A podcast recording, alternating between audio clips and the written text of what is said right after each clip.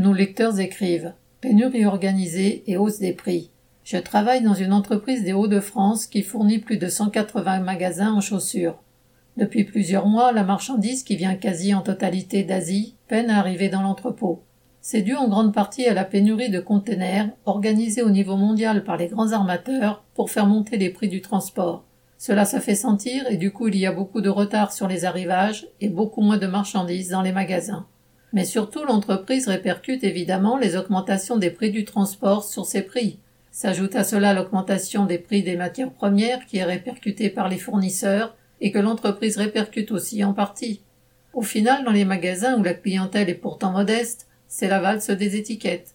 Les chaussures ont vu leur prix augmenter de 3, 4 ou 5 euros, et certaines ont subi des augmentations de 33%, passant de 45 à 60 euros. Inutile de dire que nos salaires et ceux des clients des magasins n'ont pas connu la même augmentation. Une lectrice des Hauts-de-France.